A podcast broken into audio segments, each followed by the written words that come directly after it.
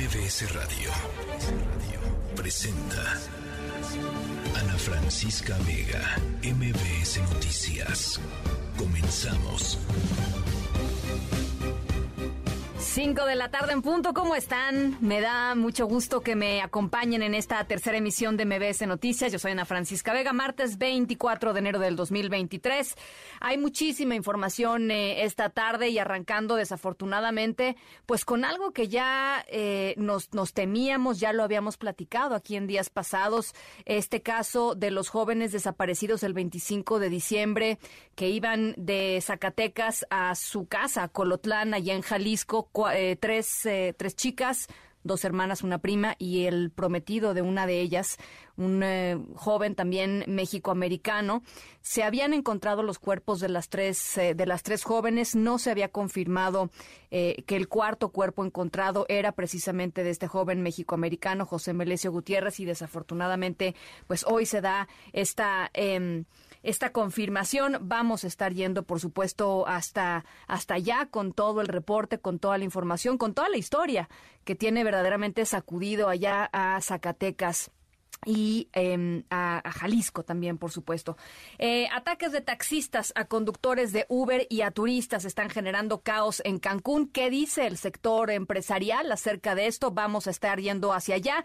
Día 2 del juicio de Genaro García Luna. Sergio Villarreal, alias El Grande, continuó testificando a, em, hoy. Eh, y entre las varias cosas interesantes que dijo, eh, imagínense nada más, em, afirmó que él se secuestró a García Luna simple y sencillamente cuando era secretario de Seguridad Pública, simple y sencillamente para demostrarle que los Beltrán Leiva podían hacerlo.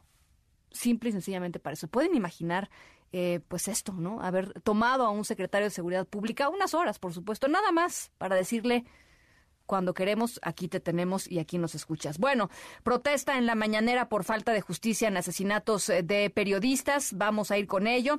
Eh, y Devani, casi nueve meses, nueve meses ya de eh, la muerte de Devani Escobar, sus papás, ayer se los platiqué por acá, están en la Ciudad de México, están viendo una serie de autoridades, pues tratando de agilizar la resolución del caso de Devani. No hay ni una persona pues detenida, es más, ni siquiera sabemos qué pasó. ¿Qué pasó con Devani? No lo sabemos a nueve meses.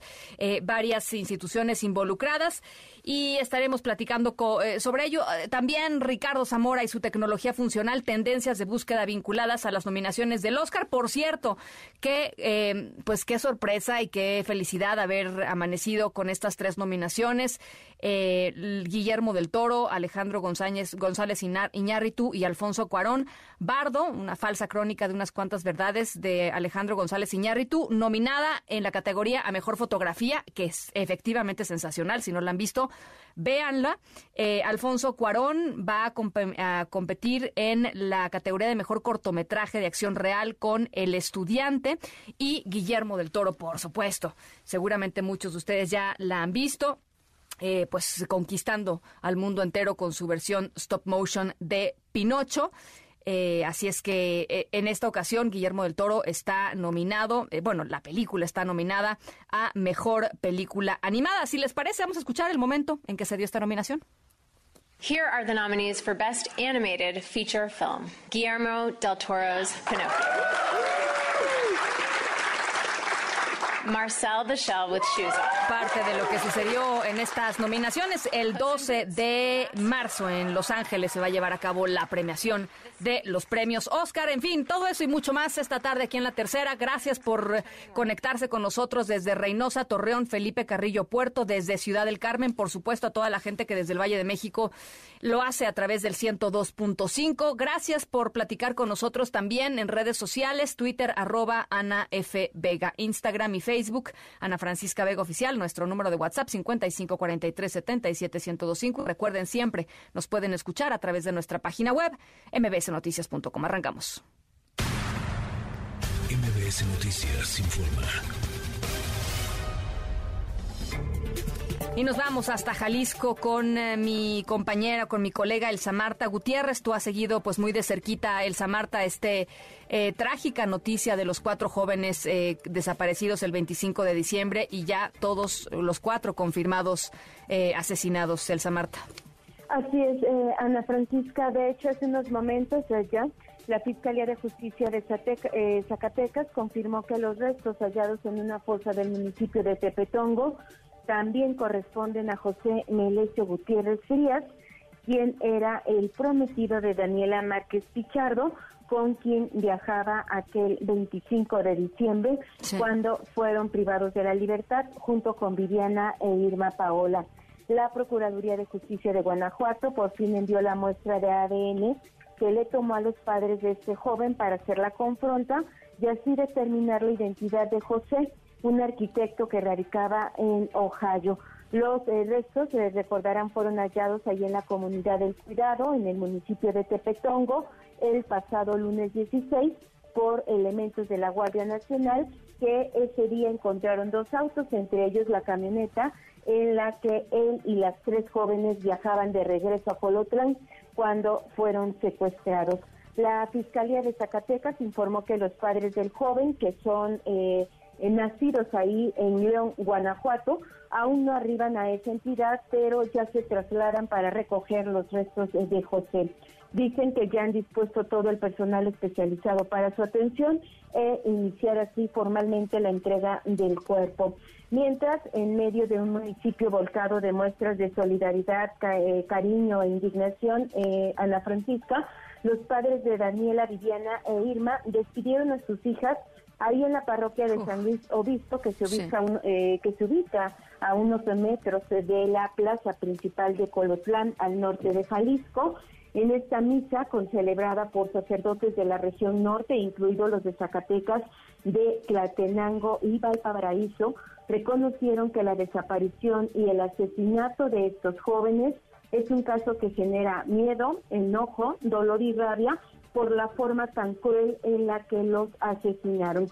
Sus padres piden que el caso no quede impune y aquí escuchamos la voz de Irma Montoya, madre de Irma Paola que esto tiene que continuar, no porque ellas ya faltaron se tiene que terminar, ¿verdad? La cosa es, es que le den continuidad para precisamente para que haya justicia, que las personas no estén sufriendo estas situaciones tan difíciles de no poder salir a, ni siquiera al doctor o, o de compras o a disfrutar simplemente. Mientras eh, Rosa Pichardo, quien es mamá de Daniela y Viviana, por cierto, Ana Francisca, sus únicas hijas, deja claro su molestia hacia la autoridad. Su esposo, el señor Daniel Márquez, confía más en la justicia divina, ya que será, dijo, la que un día le dé la paz que hoy necesita. Escuchemos. ¿Por qué? Porque la justicia divina. Tarde que temprano ese tipo de personas que cometen ese tipo de, atrocidades o de delitos, de alguna manera Dios les va a reclamar. Y antes de irse de este mundo van a tener que ponerse a mano de todas sus, sus fechorías que hicieron. Gracias a Dios las tenemos ya, como sea, ya las tenemos y sabemos que vamos a darles su cristiana sepultura y en ese lugar vamos a ir a llorarles, a rezarles, a ponerles flores, a hablar con ellas.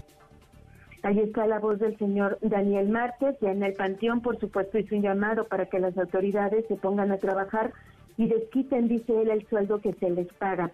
Quieren saber por qué las mataron y Colotlán, por supuesto, que también demanda justicia y seguridad. Inicialmente, Ana, se pretendía que el cuerpo de José y el de Daniela descansaran en un solo lugar, pero la tardanza de los resultados de ADN provocó que esto no ocurriera así y la Fiscalía de Zacatecas lo que dice es que todo parece indicar que una vez que recojan los restos de José, estos serán trasladados al estado de eh, León, Guanajuato, a la ciudad de León, Guanajuato, porque ahí sus padres eh, decidieron que será eh, sepultado. Sobre la investigación, Ana, pues simplemente no se ha informado prácticamente nada.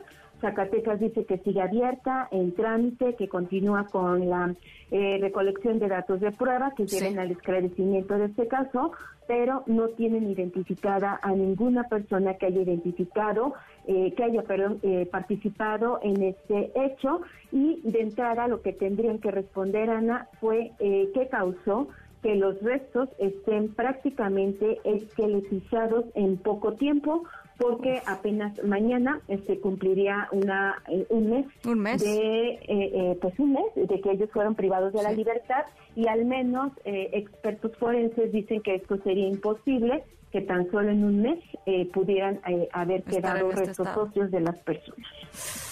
Qué dura, qué dura historia eh, y de y del motivo de, o sea, nada. nada, no tenemos absolutamente nada.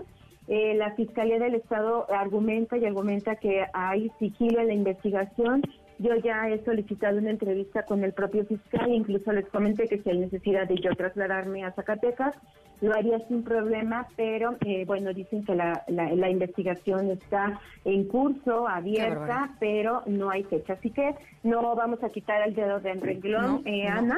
Queremos saber exactamente qué es lo que pasó, porque sus padres dicen ni nuestras hijas no estaban en malos pasos, no tenían Eh, malas compañías, no hay un motivo por el cual hayan terminado con la vida de estos cuatro jóvenes.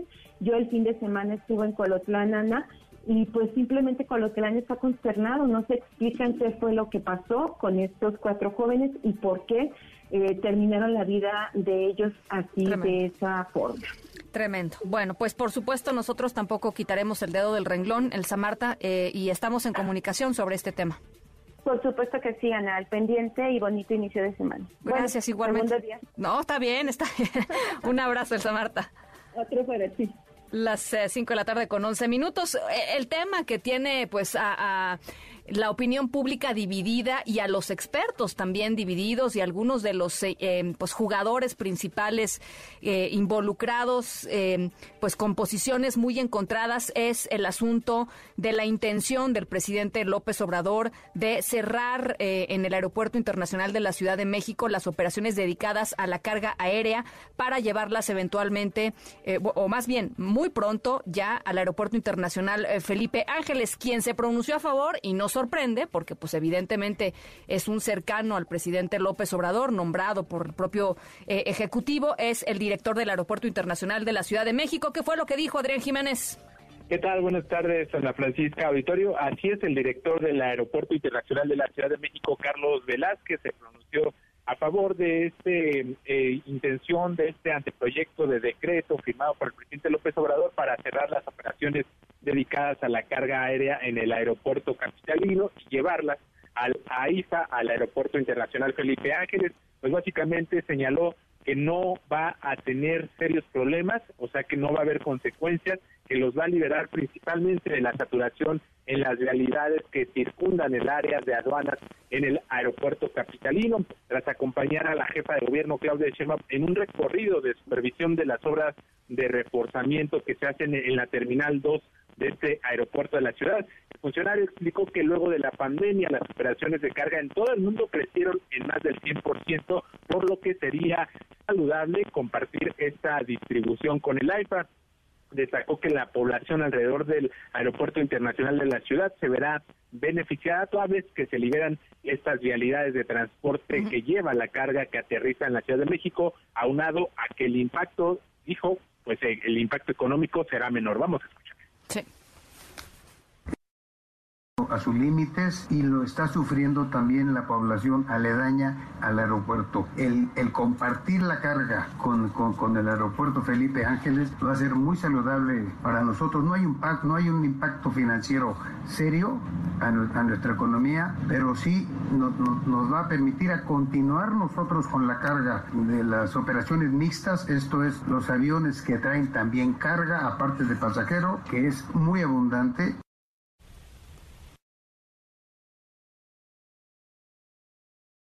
Comunicación con Adrián Jiménez. Ya tenía problemas eh, eh, el sonido de su celular, eh, pero es básicamente lo que dijo el militar en retiro Carlos Velázquez Tiscareño, que está, por supuesto, a favor. Y el que también se pronunció sobre este tema es el presidente López Obrador.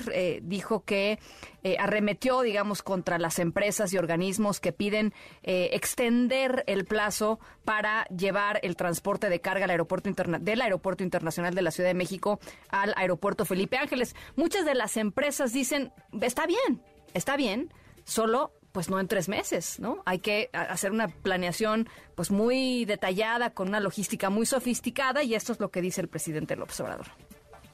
Están eh, haciendo un alboroto, pero nosotros tenemos que cuidar de que no se sature el aeropuerto de la Ciudad de México y que este, toda la carga eh, se pueda eh, trasladar, manejar en el aeropuerto Felipe Ángeles.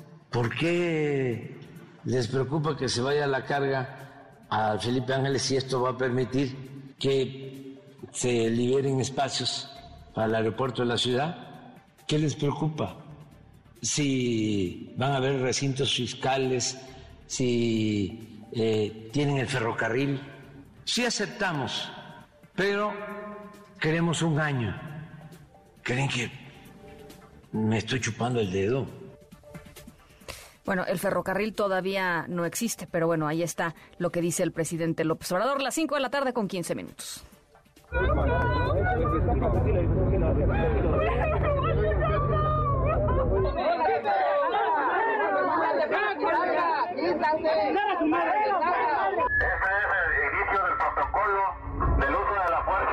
Se les pide por favor sus unidades y permitan el libre acceso a la zona celera. Están pegando a un taxi, a un usuario aquí en el fiscal, solo porque se va a ir en el luz. Te voy a decir una cosa y te lo voy a advertir.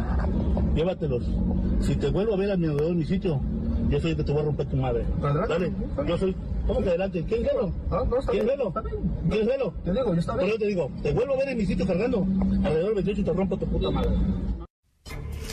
Bueno, pues eso es eh, lo que está pasando, parte de lo que está pasando, los sonidos de lo que está pasando allá en eh, Quintana Roo desde la tarde del 19 de este mes. En distintos puntos turísticos de Quintana Roo, como Cancún y Playa del Carmen, hay ataques por parte de grupos de taxistas en contra de trabajadores y en contra también de usuarios de Uber y de otras plataformas eh, pues parecidas a Uber. Estas agresiones, evidentemente, y como todo lo que sucede ya en estos tiempos, viralizados a través de redes sociales, pues muestran eso, a grupos de taxistas que están amenazando, que están golpeando incluso a los eh, conductores de Uber eh, y además, pues llegando, de, hecho, hasta amenazar y amedrentar físicamente a los propios pasajeros. Los incidentes llegaron a tal punto que ayer el consulado de los Estados Unidos aquí en México emitió una alerta especial, una alerta de seguridad para los turistas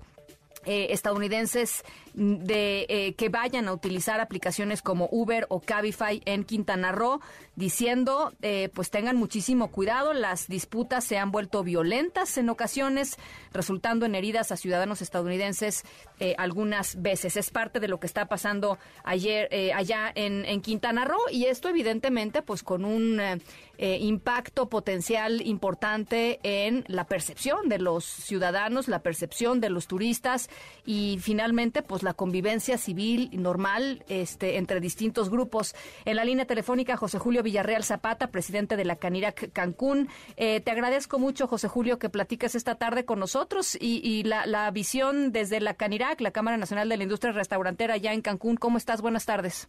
Hola, ¿qué tal, Ana Francisca? Muy buenas tardes a ti y a, a toda tu audiencia. Un gusto saludarte. Pues mira, preocupados por la percepción que estamos viviendo, viviendo, perdón, a nivel global con este tipo de situaciones que se suscitan por un grupo de taxistas que quieren tomar como rehén a la ciudad de Cancún y, pues obviamente consternados y, preocupados de que eh, eh, estas situaciones se, se, tornaron afortunadamente no no en violencia cuando se disipó este bloqueo que llevaron a cabo estos taxistas el día de ayer. Eh, afortunadamente se pudo disuadir este bloqueo eh, de, forma pacífica y, no se no se no se suscitaron eh, pues hechos más violentos no eh, pero pues sí comentar no que nosotros en, todo momento estamos a favor de la de la competencia la libre competencia. Estamos en un país libre debe existir la, la libre competencia. Y en ese sentido pues nosotros siempre vamos a estar a favor de que exista este tipo de negocios como como Uber que si bien es cierto que el fallo que nos da que les da el juez eh, federal al amparo dice eh, dejó por ahí abierto un poco el juez este este este fallo en esta sentencia en donde él dice eh, pues que siendo un servicio privado no se necesita de concesión para operar pero tiene que estar eh, bajo ciertas normas no este huequito es el que están ocupando los los mal ocupando porque al final del día pues no son autoridad no son nadie para poder estar deteniendo a los a los a los, Ahora, este, eh, a los eh, Uber, ¿no? El ayuntamiento de Cancún, eh, en voz de su secretario, me parece, eh, ha dicho que están pues en proceso de revocar la suspen- eh, de, de revocar las concesiones a los propios taxistas.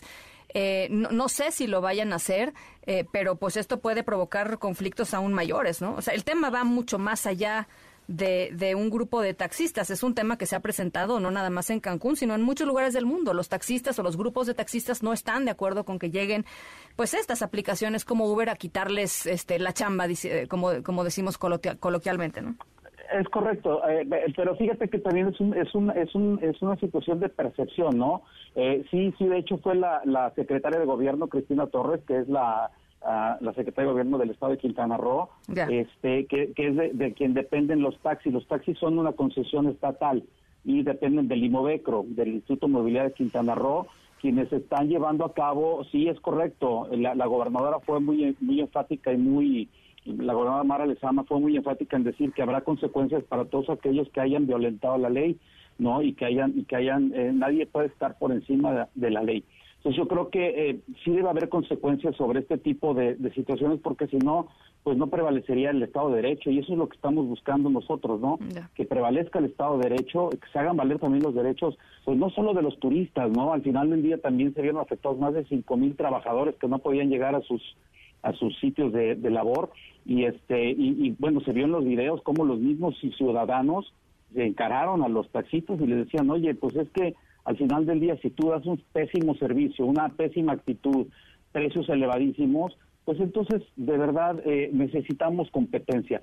Yo siempre he dicho que la competencia trae muchas bondades para todos las, los sectores empresariales y, y, y esto pues no sería la excepción no y yo creo que lejos de lejos de estar causando este tipo de, de situaciones, deberían de concentrarse mejor en, en, en, eso, ¿no? En cambiar sus unidades, en, en traer, eh, dar mejor servicio, dar mejores tarifas y al final del día, pues eso daría un, un estado, pues, en paz, ¿no? Bueno, pues eh, han hablado ustedes, eh, finalmente, José Julio, han hablado ustedes eh, con, con, las autoridades estatales, con las autoridades locales y nada más preguntarles qué, qué, es lo que, cuál es la expectativa en los próximos días. este llamamiento, digamos, del consulado de Estados Unidos, pues es potencialmente grave. Si a eso le sumamos lo que se ha vivido en Quintana Roo a últimas fechas en términos de violencia, pues no es un buen panorama. Sí, fíjate que eh, eh, viéndolo desde, desde, ese punto de vista, nosotros eh, coincidimos en el sentido de que se está trabajando ya sobre la normatividad, el, el, el IMOVECRO ya está trabajando sobre esta norma, sin embargo, pues lo que no está prohibido está permitido, ¿no? Por, por, en ese sentido, pues la única autoridad que podría detener al, a los Uber sería el, el IMOVECRO, no puede ser ni tránsito, ni, ni la policía, ni nadie. Entonces, dicho esto, creo que, eh, pues obviamente la percepción a nivel global, después de venir de pues una de las principales ferias de turismo en Europa, en Madrid, en la FITUR, en donde pues se invirtieron se invirtieron eh, dineros importantes por parte del gobierno del estado, del gobierno municipal, empresarios hoteleros, empresarios restauranteros y en fin, bueno, eh, todo todo todo un equipo de, de RP para poder promocionar el destino y que por este tipo de situaciones pues nos, nos pongan un, un, un, pues sí, un warning y, y, y nos hagan ver como un destino este violento, pues la verdad es que al final del día esa percepción es la que más nos duele y la que tenemos que voltear a ver y, resolver, ¿no? Bueno, pues estamos muy pendientes, José Julio, de lo que vaya sucediendo. Hoy, por lo pronto, parece ser que está tranquilo eh, el día, pero eh, pues con lo, con lo visto y lo escuchado ayer, eh, no, no, no, se puede cantar victoria. Te mando un, un, saludo y estamos en comunicación. Muchas gracias, Ana Francisca. Igual un, un saludo de regreso y, y, este igual estamos aquí a la orden para lo que se ofrezca. Gracias allá desde Cancún, la Canirac, la Cámara Nacional de la Industria Restaurantera, a las 5 con 24. MBS Noticias informa.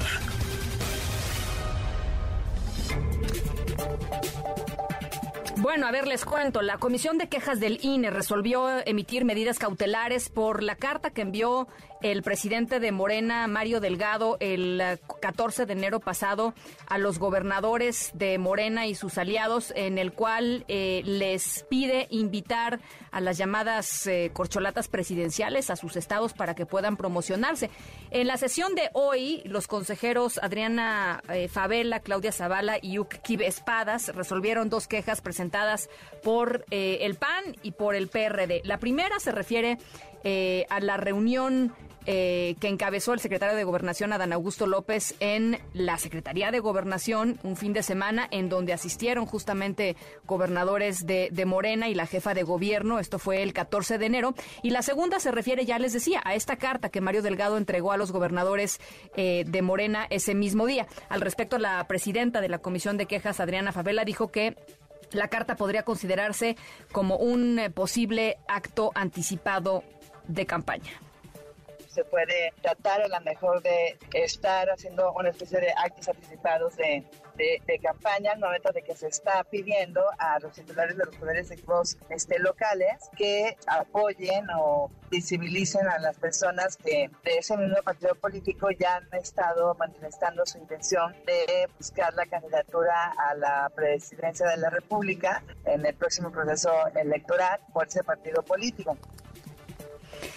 Bueno, pues ahí está. Segundo día de em, el juicio de Genaro García Luna. Ya les decía el eh, criminal narcotraficante Sergio Enrique Villarreal. Eh, alias El Grande, dijo que Arturo Ventral Leiva secuestró a Genaro García Luna, exsecretario de Seguridad Pública del sexenio de Felipe Calderón. Entre las varias cosas que dijo hoy eh, el grande Mariano Moreno, te saludo con gusto hasta Nueva York. Eh, probablemente esta es la, pues la más escandalosa, ¿no? ¿Cómo es posible que se haya podido secuestrar al secretario de Seguridad Pública, Mariano? ¿Qué tal, Ana Francisca? Buenas tardes. Así es, eh, hoy se escucharon muchas cosas en el testimonio que dio el grande en el segundo día de juicio en contra de Genaro García Luna. Se escucharon muchas historias violentas, de terror, de asesinatos, desapariciones, pero eh, coincido contigo, la, más escandalosa fue escuchar a El Grande mencionar cómo Arturo Beltrán Leiva secuestró a Genaro García Luna en el 2009 cuando era aún secretario de Seguridad Pública. Eh, esto debido a, que no le respondían llamadas y a que ya notaban en, en la fracción de los Beltrán Leiva una preferencia de la Policía Federal hacia el cártel de Sinaloa, hacia el cártel del Chapo Guzmán y de Ismael El Mayo Zambada. Eh, el Grande también reiteró los sobornos millonarios que se le dieron a, Genaro García Luna y a Luis Cárdenas Palomino, quien por muchos años fue mano derecha de Genaro García Luna.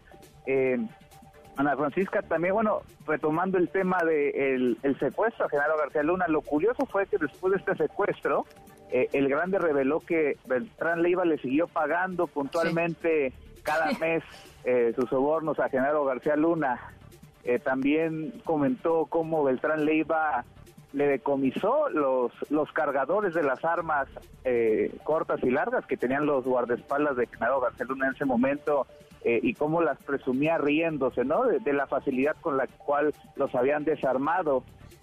Por otro lado, Ana Francisca, el abogado de Genaro García Luna, César de Castro, también pudo cuestionar a El Grande. Lo que muchos pudimos notar es que el abogado de Castro no se había preparado lo suficiente para este interrogatorio, varias veces pausó la audiencia para verificar información, rompía el ritmo que llevaba el juicio, Incluso en un momento, Ana Francisca, fue posible ver cómo García Luna miraba a su abogado en un tono de enojo, de molestia, por detener varias veces eh, ese contrainterrogatorio. Pues, ¿Cómo no? El grande, sí, eh, el grande también confesó que ya cumplió su condena en Estados Unidos, que no piensa volver a México por obvias razones y que ya no se encuentra bajo custodia de las autoridades norteamericanas. Prácticamente está listo para comenzar una nueva vida en una ciudad cuyo nombre claramente desconocemos. Claro. Dijo que hablaba con la verdad, ya que de lo contrario podría, ser acusado de perjurio. Eh, también Ana Francisca dio tiempo para un segundo testigo eh, en este juicio en contra de García Luna. Se trató de Tirso Martínez, quien perteneció al cártel de Juárez y de Sinaloa, traficaba cocaína usando trenes que iban de México a Estados Unidos.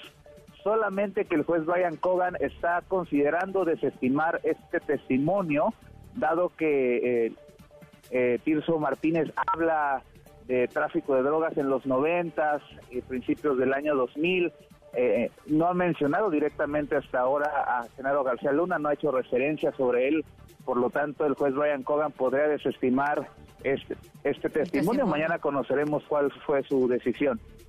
Bueno, oye, rapidísimo, nada más preguntarte, eh, Mariano, sobre el tema de las evidencias. Sabemos que eh, pues muchas de las personas que van a eh, desfilar por, por esa corte, pues pueden decir muchísimas cosas, pero como lo dijeron en los alegatos iniciales, las pruebas tienen que ser pues contundentes y, y sobre todo para convencer a un jurado, pues como, como el jurado que está hoy pues en esa corte. ¿Cómo viste el tema de, pues esto, de presentar pruebas concretas? Sí, hasta ahora no hemos visto ninguna prueba, no se han presentado ninguna evidencias.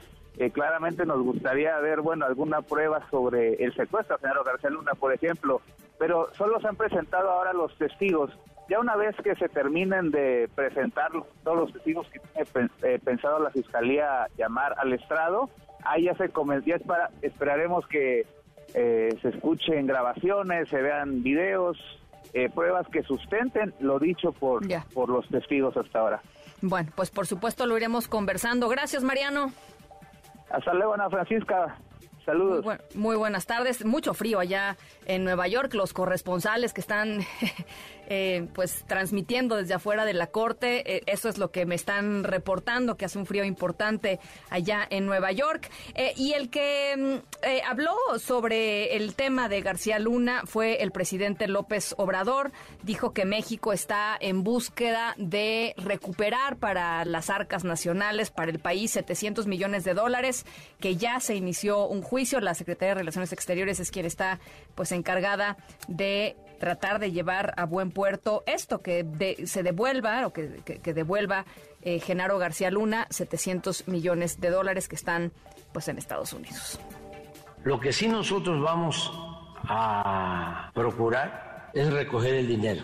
Es más, hay un juicio, 700 millones de dólares en Florida y sus abogados plantearon de que eh, no tenía México por qué ir a litigar allá. Nosotros y un juzgado en Florida nos dio la razón. Es decir, que sí podemos y se está trabajando en eso. El gobierno está 700 millones de dólares y otros este, posibles activos. Es lo que dice el presidente López Obrador, las 5 con 32. Vamos a la pausa, regresamos con muchísima más información. Estamos aquí en la tercera de MBS Noticias. Yo soy Ana Francisca Vega, no se vayan, volvemos. En un momento Continúas escuchando a Ana Francisca Vega por MBS Noticias. Continúas escuchando a Ana Francisca Vega por MBS Noticias.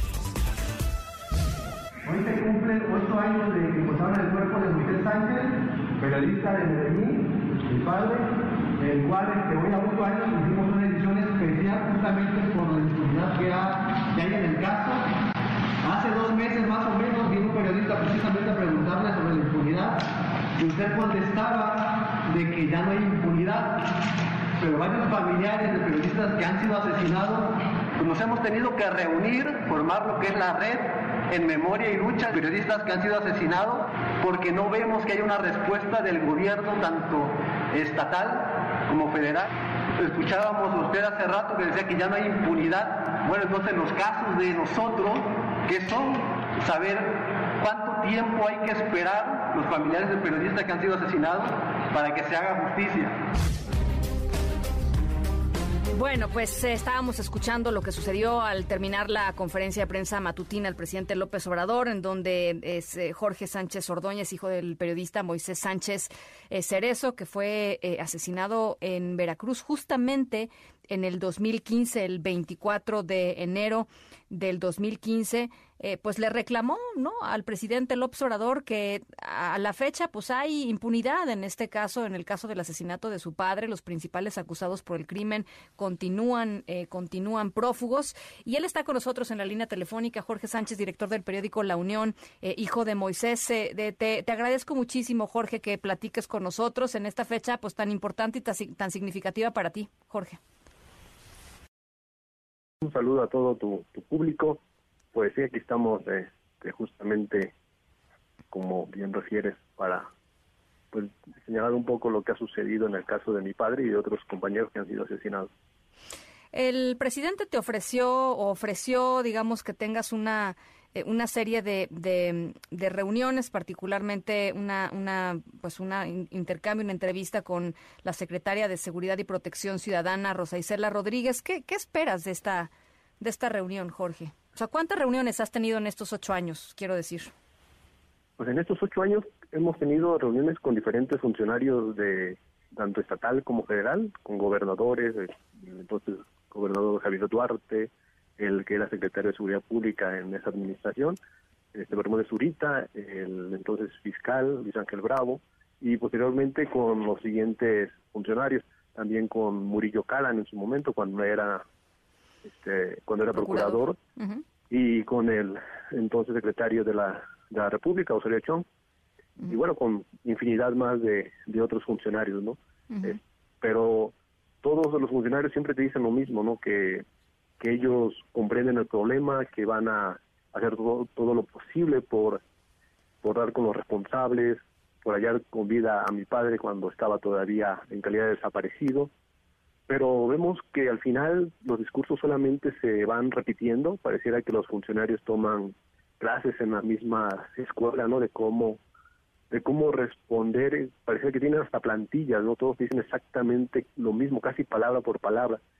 Y lo que esperamos es el próximo jueves, pues es algo parecido, ¿no? O sea, ¿qué es lo que puede esta persona mencionar del caso, no? Puedes decir que que que pues nada, porque no no hay ningún avance, ¿no? En estos ocho años el caso se quedó exactamente como hace Sí, sí. Y, y, además, eh, Jorge, eh, pues leía hace rato el tema, eh, es como sucede además en, en muchos otros casos, desafortunadamente, pues no hay digamos, la investigación, pues una investigación muy pobre, en donde se perdió la evidencia, en donde se perdieron pruebas, en donde simplemente hay dichos, ¿no? Este, o quizá algunas pruebas que se habían recabado están ya inservibles. Es, es decir, la, la a, la falta de voluntad del Estado, o más bien la falta de voluntad del Estado por resolver este, este crimen y otros crímenes, se refleja en el desaseo de estas investigaciones. Entonces, ocho años después, pues, pues ¿qué va a pasar, no? Cuando no están las bases sentadas para que se pueda llegar a una conclusión, eh, pues, cercana a la realidad, Jorge. Es justamente lo que los familiares de varios periodistas que también han sido asesinados, que nos hemos reunido, planteamos, ¿no? O sea, a ocho años, a diez años que llevan otros casos, a cinco años, o sea, ¿qué, qué más pueden investigar, no? O sea, si ya lo, en su momento no investigaron las sábanas de llamadas, pues se guardan dos años, ya no van a encontrar, este, para que te des una idea, la sábana de llamada del entonces, este, del que es acusado como autor intelectual, el entonces alcalde de Medellín, pues resulta que en su sábana de llamadas no, no hubo nada, o sea, es algo totalmente incomprensible, ¿no? Claro. No puede ser que el teléfono del entonces alcalde no tenía ni una sola llamada, ¿no? Entonces no trabajaba, no, se comunicaba con nadie. En algún momento hubo fotografías de, por lo menos dos de las personas que participaron en el hecho, las cuales se perdieron. Esto lo informamos a la fiscalía, después también informamos a la a la FEADLE, a la Fiscalía Especializada, y ninguna de las dos hizo las diligencias para dar, bueno, a ver dónde están esas fotos, de dónde salieron, el responsable, o sea, nadie está pagando nada por el desaseo de la investigación. Nunca se pidieron los videos de C4 que están en la zona de, Medellín y bueno, una infinidad de, de omisiones que nos da lo que tenemos hoy, impunidad en el caso de, de Moisés Sánchez Jerez. De tu papá. Ahora, eh, Jorge, es, estando las cosas como están, eh, a, mí, y, yo siempre lo he dicho aquí, me parece eh, pues un, un mensaje súper contundente que pues se sigue exigiendo justicia, Jorge, ¿no? O sea, a pesar de las condiciones que ya conocemos, a pesar de, la, eh, de los temas estructurales, a pesar de que claramente los funcionarios eh, simple y sencillamente no están conscientes del problema, no han tomado las medidas, ni en esta administración, ni en la pasada, ni en la pasada, ni en la pasada, ¿no? Em, se sigue exigiendo justicia, Jorge, porque es un tema pues esto de, de mm, supongo, de, de amor por, por tu familiar, por tu papá en este caso, pero también un tema de que no le pase o de hacer, tratar de hacer lo que sea para que no le siga pasando a más personas en este país. Porque parece que no pasa nada, o sea, lo apuntas muy bien. nosotros, los familiares de periodistas asesinados, nos hemos reunido y todos todos coincidimos en que no no va a haber justicia en este país. O sea, ninguno de los casos va a tener buen puerto, no se va a detener a los a los responsables. Lamentablemente esa es una realidad en el país. Y entonces llega el momento de decir, bueno, ¿y entonces qué hacemos? No? O sea, porque vemos que siguen asesinando a periodistas. En, yo lo comprendí muy bien cuando meses después asesinaron a un compañero de mi padre, Juan Mendoza, periodista también de Medellín de Bravo, que también se dedicaba al, taxi, y al mes asesinan a, a un compañero, Rubén Espinosa, con, y 15 días antes de, lo acababa yo de, ver, justamente para pedirle unas fotografías para un, el periódico que íbamos a imprimir, y digo, o sea, ¿qué es lo que está pasando? no O sea, no es solamente que, que digamos, bueno, es que me tocó la, la mala de que asesinaron a, a, mi familiar, sino que vemos que conforme pasa el tiempo asesinan a, a nuestros compañeros, a más amigos, o sea, es algo que no se detiene, es un círculo de impunidad que está matando periodistas en este país. Pues bueno, Jorge, eh, estamos en este tema y yo te agradezco mucho este testimonio, ya te lo decía, eh, sobre todo en un día pues tan importante para ti, para tu familia, eh, ocho años de, del asesinato de, de tu papá, Moisés. Muchísimas gracias, Jorge. Gracias a ti y un abrazo para todo tu público. Un abrazo. Jorge Sánchez, director del periódico La Unión, hijo de Moisés Sánchez, que era eh, eh, el director del periódico La Unión, La Voz de Medellín, asesinado en, el, 2000, en 2015. Em, las 5 de la tarde con 43 minutos. Ana Francisca Vega, NMBS Noticias.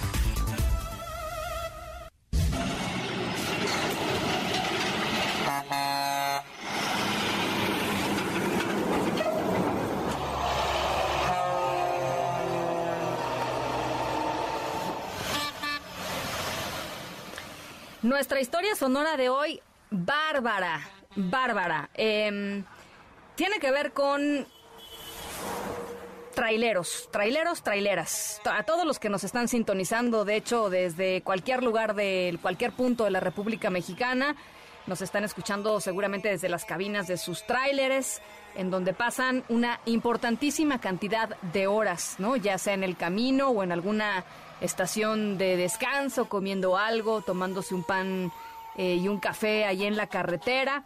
Manejar un tráiler es un trabajo eh, pues muy demandante, muy demandante, muy cansado, que exige pues esto a los conductores, pasar una buena parte de su día en la carretera, en sus vehículos, conduciendo a veces pues más de 10, 12 horas constantemente. Eh, esto no quiere decir que esté bien, pero así es. Eh, nuestra historia sonora de hoy em, tiene que ver con uno de los riesgos hoy por hoy más importantes de los traileros en este país, que tiene que ver con robos, con asaltos.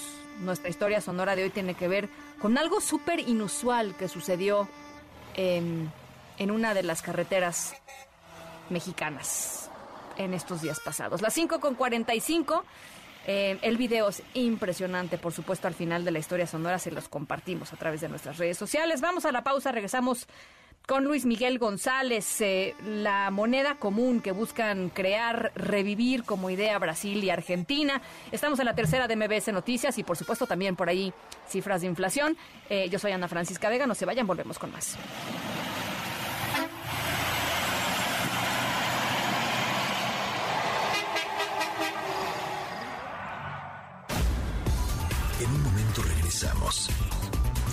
Escuchando a Ana Francisca Vega por MPS Noticias. Continúas escuchando a Ana Francisca Vega por MPS Noticias. Luis Miguel González. Economía.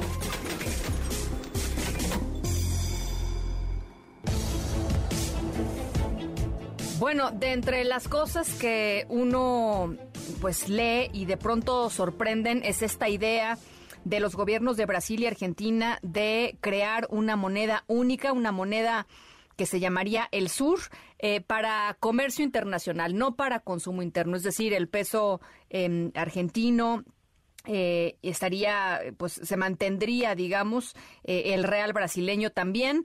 Eh, pero yo no sé qué tan buena idea es esto, Luis Miguel González, y sobre todo de dónde sale algo así. Buenas tardes, Ana Francisca Vega. A ver, no les va a gustar a, a, la gente que defiende a Lula y lo que significa al kirchnerismo, pero la idea surgió hace tres años de una reunión de Mauricio Macri y Jair Bolsonaro. Sí, hace tres años se planteó el tema y el nombre era se va a llamar la moneda peso real. Obviamente no no duró mucho más que el anuncio. Tienes mucha razón cuando dices llama mucho la atención que se diga puede haber una nueva moneda, una moneda común y vamos tratando de entender, todo el mundo tenemos como referencia el euro. Para que el euro funcionara, hubo muchos años de trabajo y hubo ciertas condiciones. Sí. Eh, hay una palabra que los europeos citan mucho en estas discusiones todavía ahorita, que es la famosa convergencia. Convergencia quiere decir que, por ejemplo, las tasas de inflación tiendan a ser parecidas. Solo para tener una idea, Ana Francisca, Brasil tiene una inflación de 6% anual. Argentina tiene inflación de 90% anual. Si crearas una moneda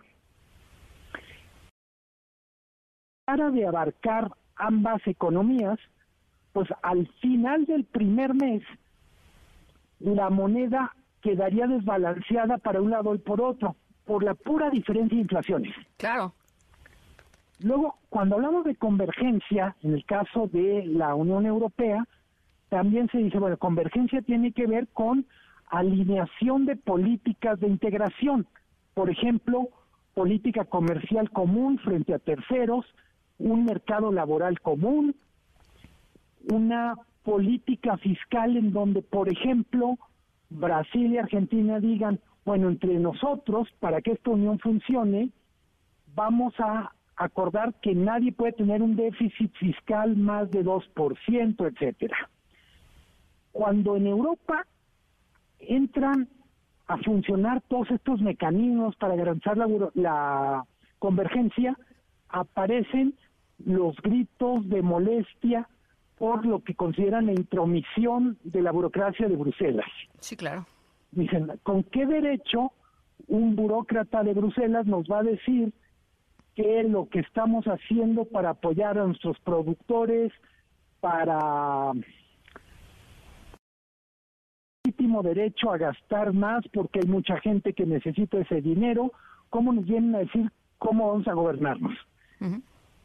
En buena medida, esta idea de una moneda sur va en contra también de otra cosa que, que creo que es muy fácil de entender. La razón de ser del euro, para cualquiera que vaya a Europa, eh, es muy, es facilitar cuando uno viaja de un lugar a otro, decir, hombre, pues no pase de Austria a Italia y ya tengo que cambiar todas mis monedas y al día siguiente o tres días después voy a ir a Eslovenia o voy a ir a París. Entonces, la razón de ser de una moneda, en este caso una moneda común, es facilitar. La pura explicación de cómo funcionaría el famoso sur, pues es más complicado. Habría una moneda solo para el comercio internacional, entre ellos. Sí, no. Habría, por ejemplo, transacciones con China, pues yo no, no me imagino a una empresa china o una empresa mexicana diciendo, no, no me pagues en dólares, no me pagues en, euros, te acepto los sures. Sí, no, francamente no suena, sí, no, no suena bien, eh, eh, Luis Miguel, y, y, las experimentaciones, la, economía brasileña pues quizás es mucho más estable, pero las experimentaciones en la economía argentina eh, pues los tienen en, donde los tienen, ¿no? Y es cíclico, es un tema, es un tema cíclico. Eh, y no, no creo que, que, sumar esto, digamos, a la mezcla traiga buenos, traiga buenas cosas para los, para los argentinos, para la gente. Leía los argentinos que entre otras cosas tienen un humor negro exquisito. Decía uno, todavía no nace y ya se devaluó. Que me parece que sintetiza muy bien el estado de ánimo respecto a cómo se recibe esta moneda. Claro. Eh, Tengo la impresión que el propio lanzamiento es una especie de distractor. Hay, hay problemas de la economía real muy profundos. El caso Argentina, la hiperinflación, insisto, 90%. No, tremendo. A ver, ahora nos venimos para, para acá, nos venimos para acá. Eh, la mayor cuesta de enero desde el 2001, la inflación está en 7.94. No es buena noticia. No es buena noticia. Aquí en el país. Lo hemos comentado a lo largo de todo el año. El propio mensaje que hemos escuchado del Banco de México es no hay una solución mágica que de aquí a pasado mañana nos vaya a regresar a niveles de inflación bajos va a ser una, yo, yo ya va a ser un, un esfuerzo de varios meses. Eh, todavía nos queda poder adquisitivo por perder o por tratar de sostener. Eh, ¿qué, ¿Qué novedades hay en el dato de la primera quincena de enero? Ya no solo hay que hablar de precios de alimentos, sino precios de servicios. ¿A qué se refiere estos precios de servicios? Me parece que mucha gente que nos escucha le hará sentido en la renta. En muchísimos casos, las rentas de vivienda se ajustan al comenzar el año. Y es uno de los aspectos que de alguna manera, no solo la inflación pasada, sino las expectativas. Quien tiene una casa, un departamento, pues lo que quiere es no perder capacidad adquisitiva en la negociación del contrato de renta para el siguiente para el siguiente año. Eh, pues sí, creo que los datos de la primera quincena, Ana Francisca, eh, son un aviso a la autoridad monetaria, al Banco de México, pero también a la Secretaría de Hacienda, en el sentido de no bajar la guardia. Creo que mínimo el primer semestre vamos a seguir teniendo la inflación como un tema de conversación no deseado, de sentido de negativo, pero al mismo tiempo como un recordatorio de todo lo que nos falta por hacer. Bueno, pues ahí está, 7. ¿qué? 7.94 la inflación dada a conocer hoy em, por el INEGI. Bueno, pues ahí está. Luis Miguel, un abrazo. Gracias. Abrazo, Ana Francisca. Gracias a ti. Muy buena, muy buena tarde, las 5 con 56. Vamos a la pausa, estamos en la tercera de MBS Noticias. Yo soy Ana Francisca Vega, no se vayan, regresamos. La tercera de MBS Noticias. En MBS, noticias que ponen de buenas. La secretaria de Bienestar, Ariadna Montiel, informó que en la alcaldía Milpalta se incorporan este año 566 nuevos derechohabientes de la pensión para las personas adultas mayores, por lo que el padrón aumenta de 11.783 a 12.349 personas, con una inversión social anual de 355 millones 650 mil pesos. Al encabezar la entrega de tarjetas del bienestar a nuevos derechohabientes en Milpa Alta, destacó que en la Ciudad de México el padrón actual es de 1.218.084 adultos mayores y se prevé en 2023 se incorporen 41.096 más para llegar a 1.259.180 con una inversión social anual de 36.264 millones de pesos. En el marco de la Feria Internacional de Turismo que concluyó este 22 de enero en Madrid, España, el Centro de Geointeligencia Alfonso García González de Los Ángeles Verdes de la Secretaría de Turismo fue galardonado con el Premio Excelencias en la categoría de Innovación Tecnológica, informó el secretario de Turismo Miguel Torruco. Destacó que desde el Centro de Geointeligencia, puesto en marcha en mayo de 2022, se brinda una atención más oportuna y eficiente al turista nacional y extranjero que transita por los más de 37 mil kilómetros en 199 tramos carreteros del país y que requieren de auxilio mecánico y orientación turística. La secretaria de Educación, Leticia Ramírez, y el director general del Instituto Politécnico Nacional, Arturo Reyes, encabezaron la entrega de la presea Lázaro Cárdenas en reconocimiento al trabajo y aportaciones de estudiantes, docentes e investigadores que integran su comunidad en todo el país. Ramírez Amaya señaló que la actual administración enfrenta el reto de remontar muchos años de desinterés por la educación pública, para lo cual se requiere dignificar y revalorar a docentes, estudiantes y trabajadores del sector, así como romper con la descalificación de las instituciones públicas. En MBS, noticias que ponen de buenas. En un momento regresamos. Continúas escuchando a Ana Francisca Vega por MBS Noticias. Ya estamos de regreso. Ana Francisca Vega en MBS Noticias.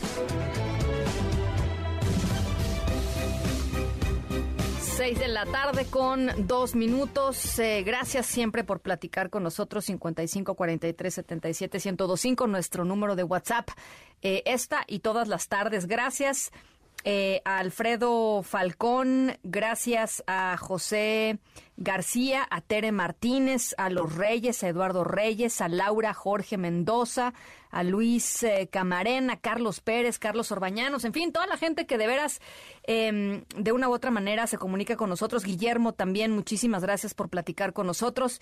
Eh, eh, ahí está, el teléfono va de nuevo 55 43 77 1025.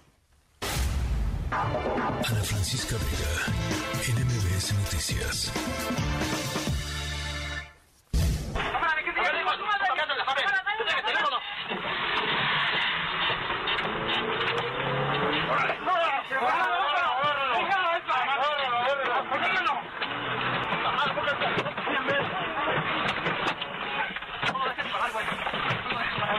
De vez en cuando, de vez en cuando en nuestro país, eh, los asaltantes no se salen con la suya.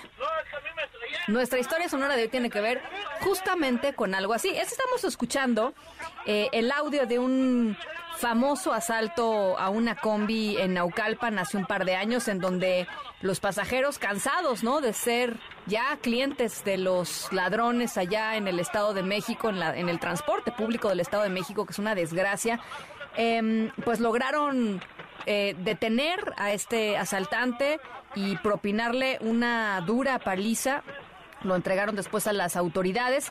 Nuestra historia sonora, ya les decía, habla sobre asaltos frustrados.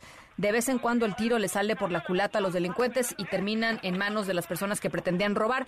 El de hoy es un asalto frustrado muy particular y a una importante velocidad no se no no no paró. Eso es lo eso es lo que es muy impresionante, a una importante velocidad. Eh, ¿De quién estamos hablando? ¿A cuánto iba? ¿Y qué pasó con el asaltante? Ahorita les platico, las seis con cuatro. Vamos eh, a la pausa. Estamos en la tercera de MBS Noticias. Yo soy Ana Francisca Vega. No se vayan, regresamos con mucho más. En un momento regresamos. Continúas escuchando a Ana Francisca Vega por MBS Noticias.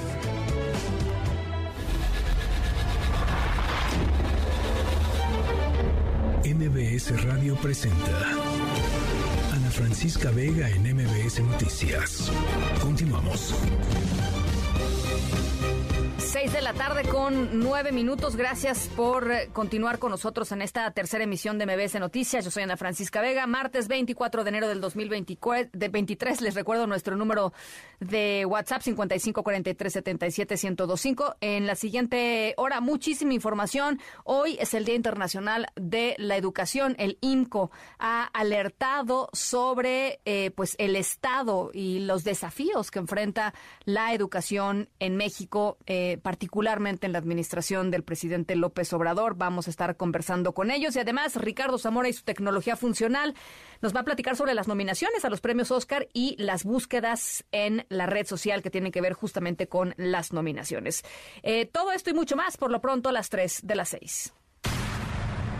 MBS Noticias informa. La Secretaría de Infraestructura, Comunicaciones y Transportes y la Administración Federal de Aviación de los Estados Unidos acordaron continuar con el proceso de auditoría a la Agencia Federal de Aviación Civil a través de un ejercicio, así lo llamaron, de asistencia técnica los próximos eh, días del 6 al 10 de febrero para que México pueda recuperar la categoría 1 en seguridad aérea. Citlali Sainz, ¿cómo estás? Buenas tardes. Hola Ana, buenas tardes a ti también a nuestros amigos del auditorio. Pues sí, con el objetivo de que México esté preparado y pueda recuperar cuanto antes la categoría 1 en materia de seguridad aérea, la Secretaría de Infraestructura, Comunicaciones y Transportes y la Agencia Federal de Aviación, FAA por sus siglas en inglés, acordaron continuar este proceso de auditoría a la Agencia Federal de Aviación, a la FAC de nuestro país, y esto pues será a través de lo que señalabas, una asistencia técnica que se va a llevar a cabo del 6 al 10 de febrero próximo. Durante una visita a Washington, el titular de la FIC, Jorge Nuño Lara, precisó que entre las acciones realizadas por México destaca la iniciativa de una reforma a la ley de aviación civil para fortalecer atribuciones a la FAC en verificación y seguridad operacional, la investigación regulatoria de accidentes e incidentes, expedición, suspensión, cancelación o revocación de certificados de aptitud psicofísica, además de la incorporación de un área de medicina de aviación para evaluar personal técnico y también aeronáutico. El funcionario dijo que la FAC desarrolló un plan de acción integral para atender la fase de auditoría final al programa de evaluación de la seguridad operacional de la aviación internacional. Y bueno, explicó que el plan facilitará la recuperación de la categoría 1 con la implementación de una plataforma del sistema de notificación electrónica de diferencias de la Organización de Aviación Civil, la OASI, actualizada con las modificaciones a la legislación aeronáutica nacional y también la adopción de nuevas enmiendas de los estándares internacionales. Ana, es mi reporte al auditorio. Te lo agradezco mucho, Citlali. Eh, eh, el, el, pronto es, pues, es, así, ¿no? O sea, lo dejaron abierto, no hay una fecha, o sea, no dieron una fecha, no dieron un periodo de tiempo, nada. no han dado todavía la fecha, pero todavía están en la fase final de la auditoría que se tiene que realizar a nuestro país. Eh, son diversos puntos, de hecho, pues ha habido eh, 316 preguntas de auditoría que se han hecho, eh, sobre todo pues para saber eh, cómo está la situación actual en materia de seguridad aeronáutica en nuestro país, el cumplimiento de 39 hallazgos que habían sido detectados durante la revisión de eh, la revisión pasada que habían hecho las autoridades internacionales. Así que pues todavía tienen tiempo, sin embargo pues esta esta ese plan que van a llevar a cabo para de alguna manera pues apoyar a las autoridades mexicanas en esta materia a través de esta asistencia técnica que se va a realizar en los próximos días, los primeros días de febrero, Ana. Bueno, pues por supuesto estaremos eh, muy atentos a lo que a lo que salga de ahí. Gracias, Itlali. Buenas tardes. Muy buenas tardes. Por cierto, el eh, embajador de México en Estados Unidos, Esteban Moctezuma, eh, puso hace ratito un tuit en su cuenta diciendo México logró avanzar de manera firme hacia la recuperación de la categoría 1 en aviación civil. El secretario Jorge Nuño expuso un plan preciso y eficaz que fue muy bien recibido por eh, la Administración Federal de Aviación de los Estados Unidos. Es la información hasta el momento de lo que lo que sabemos. es un, pues, ojalá se pueda recuperar muy pronto esta categoría 1, que tanto la degradación que tanto ha costado eh, pues a las aeronaves mexicanas y en general al sistema eh, eh, aeronáutico del país. Bueno, nos vamos con Alberto Zamora. Tienes información sobre la Suprema Corte de Justicia de la Nación que hoy tuvo sesión y ahí fue la ministra Yasmín Esquivel. Por cierto, eso es información aparte, pero votaron temas importantes, Alberto. Hola, ¿qué tal, Ana Francisca? Muy buenas tardes. Así es, pues el Pleno de la Suprema Corte de Justicia de la Nación resolvió que la Ley Nacional del Registro de Detenciones no violenta la Constitución, sin embargo, ordenó al Congreso subsanar una omisión legislativa para evitar la vulneración de la base de datos. En esta sesión que se desarrolló este día, los ministros de la Corte desahogaron una acción de inconstitucionalidad que promovió la CNDH, en la cual demandó la invalidez de los artículos 19 y quinto transitorio de esta norma, que fue publicada el 27 de mayo de 2019. El ministro eh, Javier Laines, quien se encargó de la elaboración de este proyecto, que finalmente fue aprobado, expuso que las Fuerzas Armadas que actúen en tareas de seguridad pública están obligadas a notificar de las apresiones que realicen, tal como lo establece la ley del Registro Nacional de Detenciones. Los ministros consideraron también que el Congreso no ha legislado para regular la actuación del personal del Registro Nacional de Detenciones en caso de que se presenten hechos que pudieran poner en riesgo la base de datos. Por ello, debe atender entonces el Congreso este asunto en los próximos dos periodos de sesiones a fin de contar con leyes y reglamentos que sean que son importantes y necesarios sobre este asunto. Ana Francisca, es importante destacar que este sería el primero de los asuntos que están pendientes de resolver en la Corte sobre la llamada militarización de la seguridad pública en nuestro país. Ana Francisca, mi reporte. Bueno, pues ahí está ya lo que decidió la Suprema Corte de Justicia de la Nación, en donde se incluyó eh, pues esta esta eh, pues esta precisión que se hace. Gracias, Alberto. Muy buenas tardes. Las seis con quince. Eh, nos vamos con Hatsiri Magallanes. Nos tienes información, querida Hatsiri. ¿Cómo estás? ¿Qué tal, Ana? Muy buena tarde. Pues tras pedir a los gobiernos de los países de la comunidad de estados latinoamericanos y caribeños acelerar justamente la creación de una agencia latinoamericana y caribeña de medicamentos, el canciller Marcelo Ebrard reportó avances para concretar la creación del plan de autosuficiencia sanitaria. En conferencia de prensa desde Argentina, Ebrard Casabón comentó que la propuesta de México ya cuenta con el respaldo de 10 países que son, por supuesto, México, Colombia, Cuba, Ecuador, El Salvador, República Dominicana, Dominica, Bolivia, Honduras y Jamaica. Vamos a escuchar algo de lo que dijo es el avance ya con el respaldo de 10 países para la integración de la Agencia Latinoamericana y Caribeña Regulatoria de Medicamentos. Hoy en día la región tiene seis agencias, México, Cuba, Brasil, Argentina, Chile, que cuentan con el reconocimiento de nivel 4, es decir, son equivalentes a la FDA de Estados Unidos. Lo que se está planteando aquí es que estas agencias se converjan y que tengamos una sola agencia para toda América Latina y el Caribe. Esto por la experiencia de la pandemia de 2020-2021 y de la cual pues apenas vamos saliendo. Y justamente en ese contexto destacaba que el gobierno mexicano pues va a buscar incluir la vacuna patria contra COVID-19 en esa región. Señaló que entre los siete lineamientos de dicho plan pues se encuentra la compra de medicamentos y también vacunas en común con las farmacéuticas. Vamos a escucharlo nuevamente. El plan de autosuficiencia sanitaria contempla siete lineamientos. Uno de ellos es la compra de medicamentos en común, le hace vacunas, por ejemplo, y acordamos darle preferencia en América Latina a las vacunas que se desarrollen, estoy hablando del COVID-19, que se desarrollen en América Latina. Por eso México ha estado adquiriendo ya vacunas desarrolladas en Cuba y se está desarrollando en México la vacuna denominada Patria. Ya cuando terminemos las pruebas y con así lo presente a COFEPRIS, pues ya podremos en su momento ofrecérsela a otros países. Pues así la información, Ana, esto fue parte de lo que dijo el día de hoy el canciller allá desde Argentina. El reporte que tengo. Te lo agradezco mucho, Hatsiri. Muy buena tarde. Gracias, muy buena tarde. Por cierto, en la mañana le preguntaron al presidente López Obrador pues que por qué no había ido a la cumbre de la CELAC, ¿no? Una, pues una reunión importante.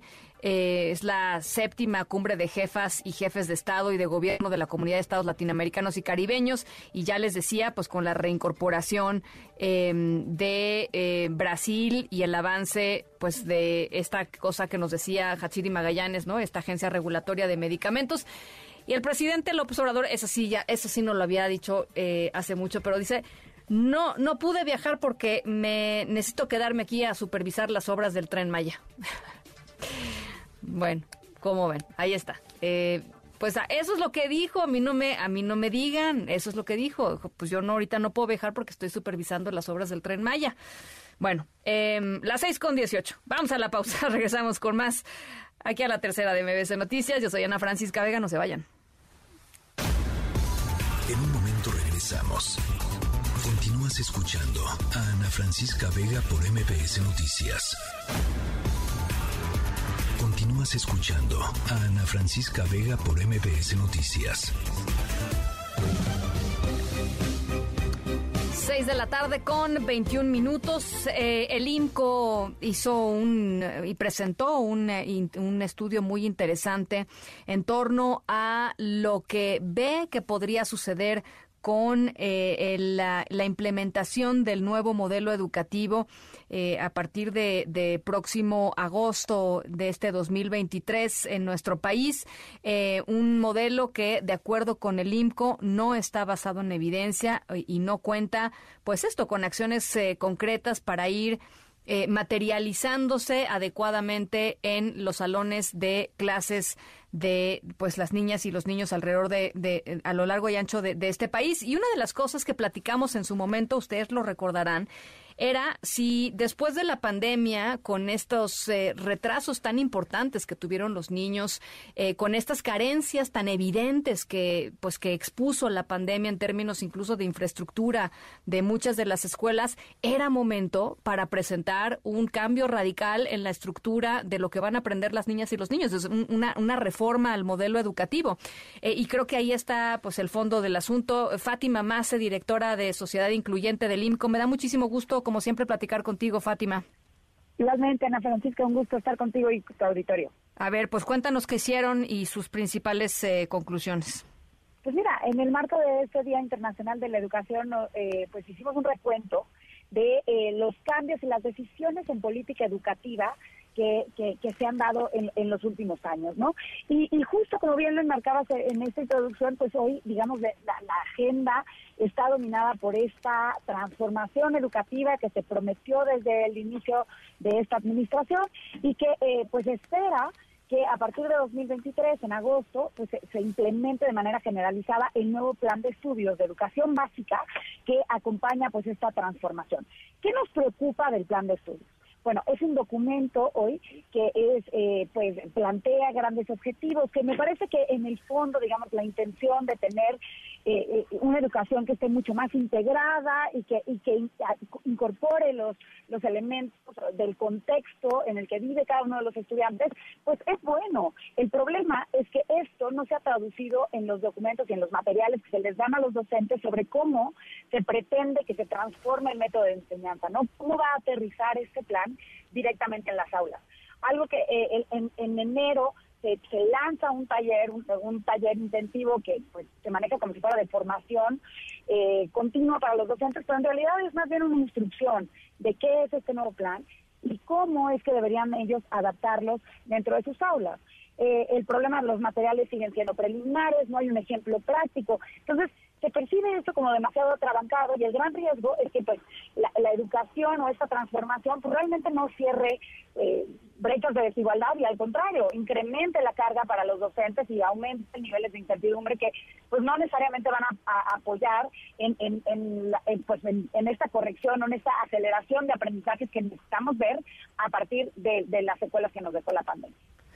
Eh, es, muy importante lo que dices, Fátima, y, yo le agregaría pues el tema de la infraestructura escolar. O sea, eh, a ver, tenemos un país atrasadísimo en educación, eso, eso no es novedad. Eh, consistentemente estamos por debajo del promedio cuando nos comparamos con, pues con em, con países de desarrollo similar al nuestro em, y y, y, cuando viene la pandemia y cuando te das cuenta que pues una de cada cinco escuelas en el país todavía no tiene ni siquiera este pues eh, eh, baños dignos para los niños y las niñas para que se puedan lavar las manos, pues sí uno se pregunta en dónde se concentran eh, pues las energías y los pocos recursos que se le dan a la educación en el país. Creo que ahí Mira, sí. Sí, ahí coincido contigo. Mira, es impresionante que hoy no tenemos una cifra puntual de cuántos planteles quedaron dañados eh, o cómo se ha deteriorado, se deterioró la, infraestructura escolar durante el cierre, el cierre de las escuelas por la pandemia, ¿no? Y hoy creo que hay una gran apuesta ahí, que, que es este programa de la escuela es nuestra, que es el, el programa de la FED que tiene más presupuesto, eh, y, y, que, y que creo que combina un par de cosas que me preocupan, ¿no? Porque es un programa que justo busca mejorar la infraestructura escolar, pero que a la vez le colgaron también los objetivos que traía el programa de las escuelas de tiempo completo, en donde se puede destinar una parte de los recursos para ampliar las jornadas. Eh, para ampliar las jornadas, pues buscando, digamos, que mejore el aprendizaje de los niños. El problema es que con esto han puesto a competir a las comunidades escolares sobre, sobre dos objetivos que no deberían de competir, porque ambos son necesarios para mejorar el aprendizaje y el desarrollo de las y los niños. ¿no? Entonces creo que hay, hay objetivos ahí encontrados. Oye, y finalmente te quisiera preguntar, Fátima, em, por el tema de los em, de los docentes. O sea, yo yo cuando cuando pues cuando platicamos sobre estos temas a mí siempre me llama mucho la atención y de los padres y madres de familia, o sea, de la comunidad educativa que le llaman. ¿Cómo eh, son tan cruciales y tan importantes, pues para el país, por supuesto, pero para las familias, ¿no? Para el desarrollo de los niños. Eh, y, y escucho pocas voces de, pues de, de, padres y madres de familia eh, o quizá no saben o quizás no lo sé este digamos un poco conociendo eh, el entorno en el cual se dan estos estas decisiones eh, tú tú tú dónde pondrías el énfasis cuando se cuando se refiere o cuando nos referimos a la exigencia de dar vuelta en U, de rectificar, de cambiar la política educativa, porque yo no los veo, yo no los yo no los estoy escuchando. No, totalmente. Mira, yo creo que a, mí a mí me preocupa el tema en, torno a los docentes. Me preocupa que la política, o sea, las políticas que hemos visto recientemente, pensemos en el programa de Aprende en Casa, este nuevo plan de estudios, pone un gran énfasis en, en, las y los docentes, ¿no? Les avienta una parte de la responsabilidad sobre cómo aterrizar estas, estas nuevas políticas, pero no los dota de suficientes herramientas ni de un acompañamiento técnico, ¿no? y creo que con esto pues primero les genera incertidumbre y sin duda eso puede impactar la calidad de, los servicios educativos. Y, y, en, segundo lugar, pues también abre oportunidades o brechas, digamos, de desigualdad, ¿no? Porque habrá contextos, o al menos de lo que yo percibí, de, de, de, lo que analicé sobre el taller de, formación que se dio en enero, pues habrá escuelas en donde eh, habrá docentes que puedan adoptar esto y que lo utilicen para, para explorar formas de, de, dar mejores clases o que, que pasen estos conocimientos, o desarrollen los niños mejor mejores habilidades y competencias, pero habrá otros lugares en donde no. Y, y, y, y eso no cambie mucho, ¿no? Entonces, al final del día, por falta de materiales y de acompañamiento puntual y de realmente considerar a los docentes como, como una pieza fundamental en el proceso educativo, pues, pues puede haber ahí implicaciones importantes tanto para los docentes como para los estudiantes. Bueno, pues ahí está, era era importante platicar sobre ello día día es un día mundial sobre la, de la educación, ¿es hoy? Sí, es hoy, 24 de enero el Día Mundial de la Educación. Bueno, pues ahí está. Fátima, te mando un abrazo. Muchísimas gracias por este, pues por, pues, por, volver a ponerlo este sobre la mesa. Creo que hay que darle este 2023 porque ahí viene ese, ese nuevo cambio, ¿no? Así es, hay que estar, hay que tener a la CEP en la mira y, creo que aquí nos estamos jugando el futuro de las niñas y niños de México. Bueno, pues ojalá que la mira, eh, eh, que, que, perdón, que la CEP tenga ganas de, pues de discutirlo, porque yo no lo veo, Fátima, la verdad. Sí, pues sí, seguiremos trabajando para eso. Muchísimas gracias por el espacio. Gracias, gracias, Fátima Mase, director de, directora de Sociedad Incluyente del Instituto Mexicano para la Competitividad, el IMCO. Las 6 eh, de la tarde con 29 minutos. Ana Francisca Vega, NMBS Noticias. Life's like a road that you travel on. There's one day here and the next day gone. Sometimes you bend, sometimes you stand, sometimes you turn your back to the wind. There's a world outside every darkened door. ¿A, ¿A, poco eh, estarán ustedes de acuerdo conmigo? No lo sé. Y si no, o si sí, pues cuéntenme 55 43 77 1025. Lo bonito que es agarrar eh, el carro eh, y manejar en carretera. ¿No? Así pararse cuando uno tenga hambre, a un changarrito ahí en la, ¿no? En, a la mitad de la nada y comerse una barbacoa, eh, seguir adelante, este, después pararse por un café, decir aquí nos paramos, pues aquí nos paramos, bueno, perfecto. Esa, esa sensación de libertad, de salir eh, y ver nada más eh, hacia adelante, ver nada más la carretera, es una maravilla. A mucha gente, eh, pues hoy le da un poco de miedo hacerlo en, las carreteras de nuestro país. O dicen, bueno, pues yo nada más por la mañana, yo ya en la noche no manejo, en la noche no me regreso porque es peligroso, en fin. Em, así sucede.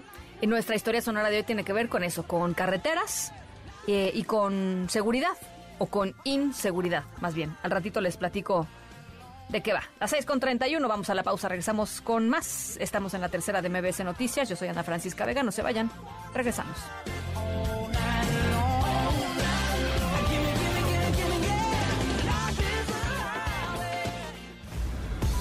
En un momento regresamos. Continúa Continúas escuchando a Ana Francisca Vega por MBS Noticias. Continúas escuchando a Ana Francisca Vega por MBS Noticias. Tecnología funcional con Ricardo Zamora. Mi querido Zamora, los Oscar eh, y sus tendencias de búsqueda en Internet, me imagino que se puso como loca la red, ¿no? Sí, se puso bueno. Este, este año alcanzaste a ver muchas películas o no, Ana. A mí Ay, me no. como hasta trabajo. No, Zamora, no, pero fíjate que vi un tuit hace ratito de una persona a la que no conozco que hizo favor de enlistar todas y cada una de las películas nominadas y decir en dónde se pueden ver. Lo Eso, cual, eso- eso ayuda mucho porque justo que estás conectando con que el cine ya se entiende muy distinto con todos los servicios de.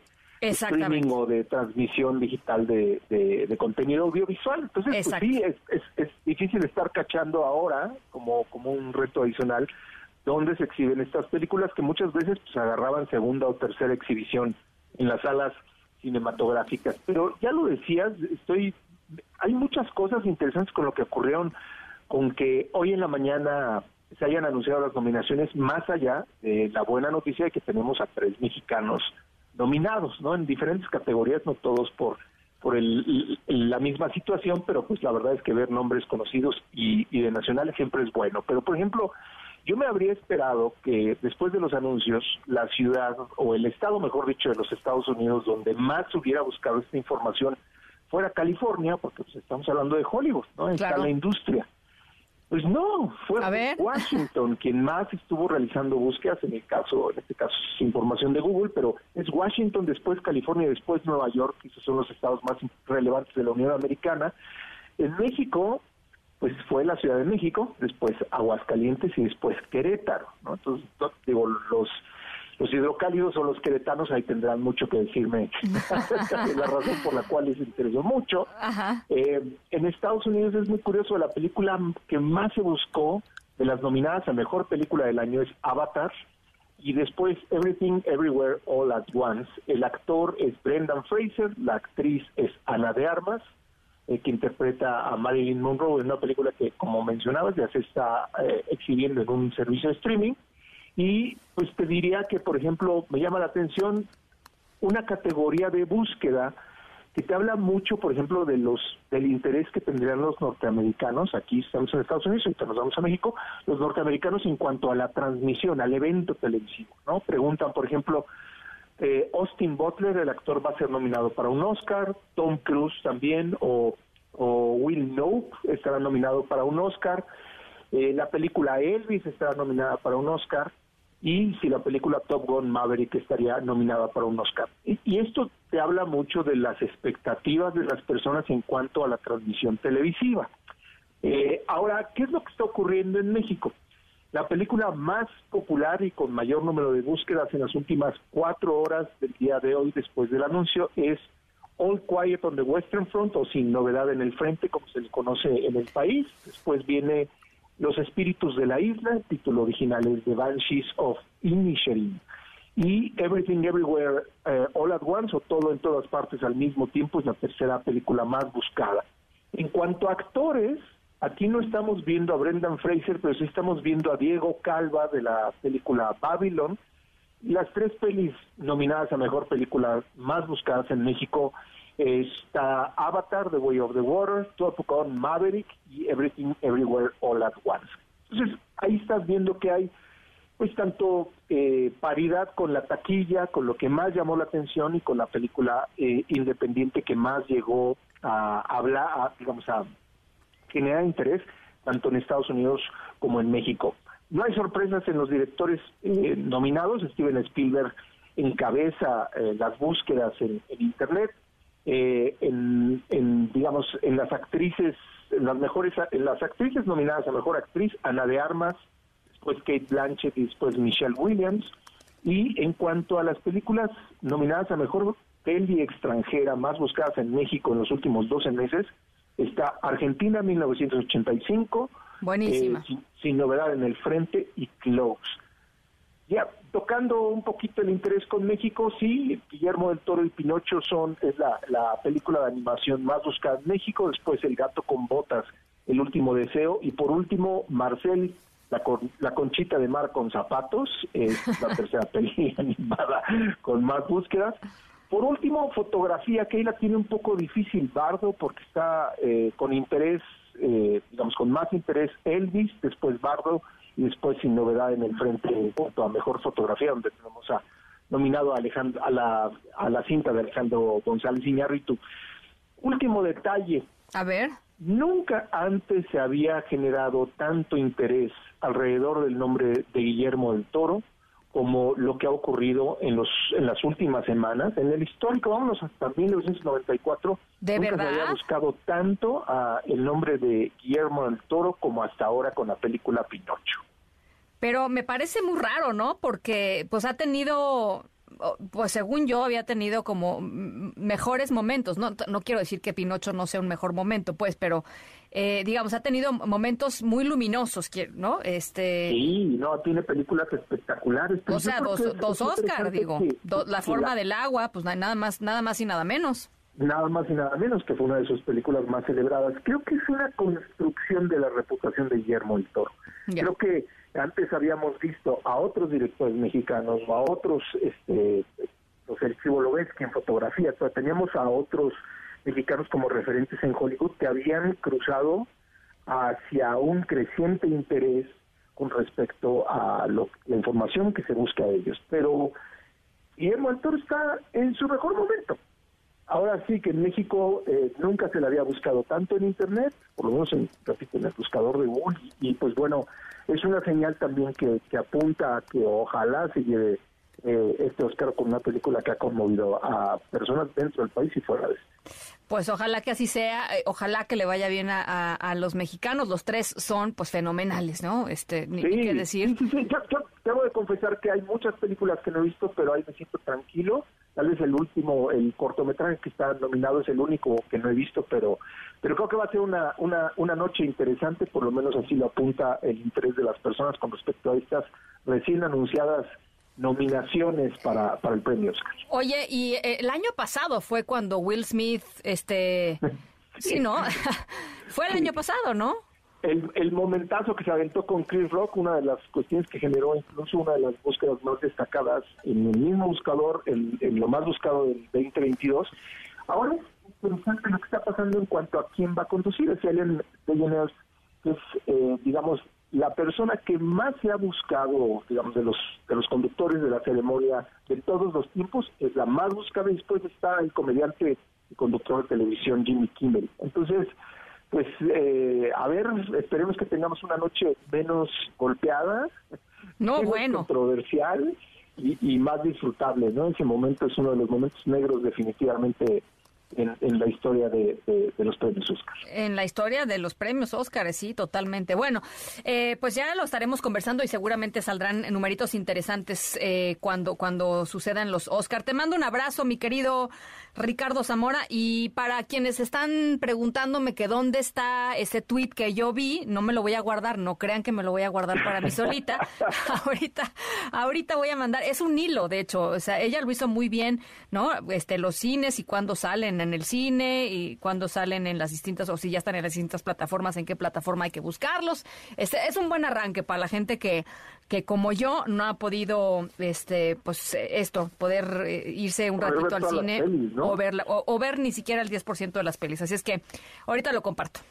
Tenemos hasta el 12 de marzo, entonces, este, esta edición eh, 95 de los premios más importantes de la Academia, ahora sí que tenemos un poquito de tiempo para verlos. Un abrazo, mi querido Zamora. Abrazo, Ana, cuídate mucho. Igualmente a las 6 con 44 vamos a la pausa rapidísimo. Regresamos con una actualización importante sobre el tiroteo allá en California, en Half Moon Bay. Hay mexicanos entre las personas que eh, desafortunadamente murieron. Vamos a regresar con eso a las 6 con 44. Estamos en la tercera. Yo soy Ana Francisca Vega. No se vayan, volvemos. Les quiero recomendar un libro que se llama Iris y las semillas mágicas. Me encantó porque tiene misterio. Iris vive en una ciudad llamada Todo Cemento, donde no hay ni una sola planta más que un sauce feo y viejo y apachurrado. A todas las niñas, niños y niñas que escuchan la tercera emisión con Ana Francisca Vega en MBS Noticias, los invitamos a participar en el club de lectura de Adentro Afuera. Lo único que tienes que hacer es mandarnos en una nota de voz tu recomendación. Mándanos tu mensaje al 5543 77 1025 y dinos tu nombre, de dónde nos hablas, cuántos años tienes, qué libro estás leyendo y por qué te gusta. Recuerda, mándanos una nota de voz al 5543 77 1025. El club de lectura de Adentro Afuera lo hacemos todos porque queremos escuchar qué estás leyendo. Mi nombre es Jeremías, tengo 11 años y les recomiendo mucho un libro que se llama 100 genios del balón. Es un libro que tiene mucha información sobre los buenos jugadores a lo largo de la historia del fútbol y se los recomiendo mucho. En un momento regresamos. Continúas escuchando a Ana Francisca Vega por MBS Noticias. Los clásicos siempre vuelven y en Vips regresaron a solo 99 pesos. Enchiladas, caldo tlalpeño y más. Para clásicos, Vips. Consulta condiciones del restaurante. Come bien. Hola, soy la maestra Delfina. Como mi madre y mi abuela nací en el Estado de México. Aquí crecí y estudié hasta ser maestra. Aquí está mi hogar y el de mis hermanos, sus hijos y nietos. Por eso conozco los problemas de las familias mexiquenses. He sido alcaldesa, diputada, senadora, secretaria de Educación y quiero ser candidata a gobernadora para acabar con la corrupción y que llegue la transformación. Delfina Gobernadora. Precandidata única. La esperanza del cambio. Morena, Estado de México. Mensaje dirigido a militantes, simpatizantes y Comisión Nacional de Elecciones de Morena.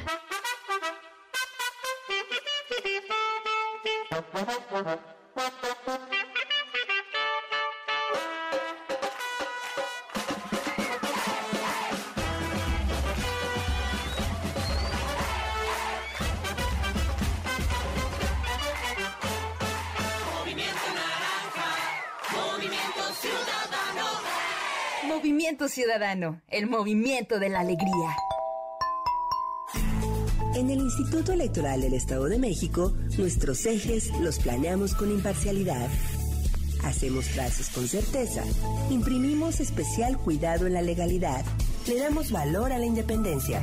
Remarcamos sobre la objetividad y mostramos nuestra máxima publicidad. Nuestros valores democráticos los diseñamos todas y todos. Sigamos trabajando. IEM, Instituto Electoral del Estado de México. Hola. Julie. Hermana, te voy a hacer una pregunta. ¿Por qué es valioso que tengas tu INE aunque vivas en los Estados Unidos? Por ti, por mi familia, porque amo México. El INE es una identificación, es mi voz. Además me permite votar. Si tienes familiares o amigos que vivan en el extranjero, diles que tramiten su INE. Es gratis. Mi INE es valioso porque es mi voz en México.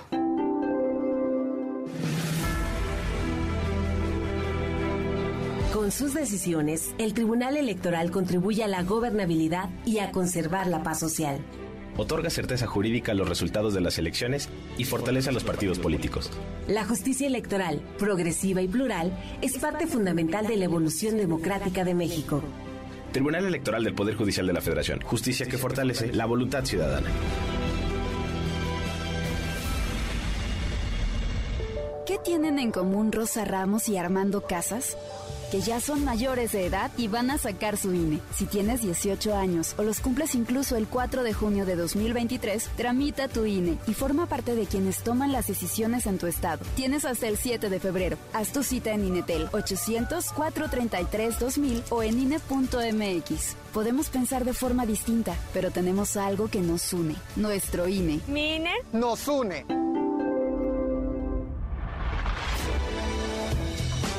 Ya estamos de regreso. Ana Francisca Vega, en MBS Noticias. 6 de la tarde con 49 minutos. Información, eh, pues la verdad lamentable. Allá eh, eh, nos está dando Cancillería, Hatsiri, sobre el tema del tiroteo en California. ¿Cómo estás otra vez? Buenas tardes. ¿Qué tal, Ana? Muy buena tarde nuevamente. El Consulado General de México en San Francisco confirmó precisamente que en el tiroteo ocurrido en el condado de San Mateo el día de ayer cuyo saldo fue de alrededor de siete personas fallecidas, pues lamentablemente dos de ellas eran de nacionalidad mexicana. Otra persona mexicana resultó herida también y bueno, está siendo atendida en el hospital en la, en la ciudad de Palo Alto. Personal del Consulado General de San José dice ya se encuentra asistiéndolo y en ese contexto, en este comunicado que da a conocer la Cancillería mexicana, señala que la titular de este Consulado General en San Francisco, Remedios Gómez, y también personal de la Oficina de Protección Consular se encuentran ya en el lugar de los hechos para justamente seguir brindando apoyo a los familiares de las víctimas y bueno, también a las personas desplazadas por estos hechos, dando seguimiento con las autoridades para que se investiguen estos hechos de este lastimoso incidente. Y bueno, finalmente la Cancillería mexicana pues extiende precisamente sus condolencias a los familiares de estas personas que lamentablemente perdieron la vida y dice y se compromete a continuar proporcionando asistencia y protección consular a las personas que resultaron afectadas por estos hechos. Lo que podemos informar al respecto, Ana. Qué lamentable. Te agradezco mucho, Hatsiri. Muy buena tarde. Gracias, buena tarde. Eh, algunas eh, llamadas. Orlando nos dice, hola Ana Francisca, eh, muchísimas gracias. Jorge Mendoza, gracias por tomarnos en cuenta. Nuestra opinión, tratamos de escucharte siempre. Se hace más amena la tarde y enterarnos de lo que pasa en el país. Nuestra ciudad es increíble como quieren obligar a la gente a ir a un aeropuerto que nadie quiere. Gracias, gracias Jorge. gracias Orlando. Jesús Martínez dice, saludos desde Picacho en el Ajusco. Eh, siempre estoy al día escuchando MBS Noticias. Eso, mi querido Jesús. Eh, mm, saludos hasta el Ajusco y tápense porque hace frío. Las 6 con 51. Ana Francisca Vega, en MBS Noticias. Aquí sobre la carretera de Puebla para, para y como vamos sobre la pista, nos quieren asaltar, nosotros manejamos un carro, un, un amarillo.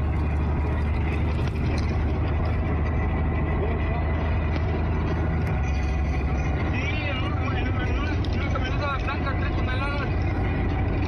Y, y aquí tenemos al, al asaltante, aquí viene ¿Viene colgado? ¿Aquí lo traemos? ¿Quién lo viene? Los vienen siguiendo ahora sí que nos lo vienen cerrando sobre la pista. Vamos a llegar a la caseta de Musó. Vamos a llegar a la caseta de Musó.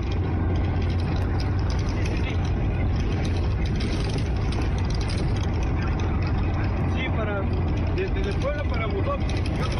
Vamos a la pista. Hasta Tepeaca. Bueno, fíjense, nuestra historia sonora de hoy, qué increíble, qué barbaridad. Eh, sucedió en la carretera Puebla-Córdoba. Un delincuente eh, intentó asaltar a un tráiler eh, y el chofer del tráiler y su acompañante, la persona que venía, pues normalmente vienen de dos, ¿no? Para irse turnando los, eh, los trayectos de, manejo, pues decidieron acelerar. El tipo se subió al tráiler y se pescó así como de la puerta, para que ser muy gráfica, se pescó de la puerta y no se bajó.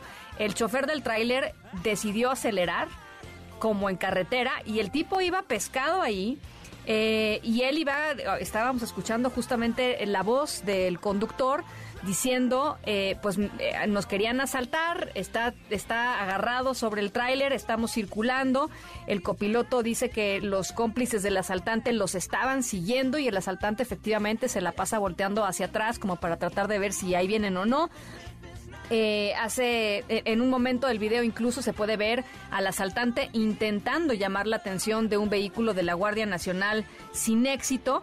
Eh, una vez que las autoridades finalmente respondieron al llamado del trailero y de su acompañante, el hombre que colgaba del tráiler, eh, digamos, el presunto asaltante, dijo que no, que él no intentaba saltar al conductor, que había atropellado el tráiler a un hombre kilómetros atrás, un hombre que nadie vio, evidentemente, y que estaba intentando evitar que huyera, imagínense. O sea, se las dio de Superman, el asaltante. Em, a ver, ahí les va la parte...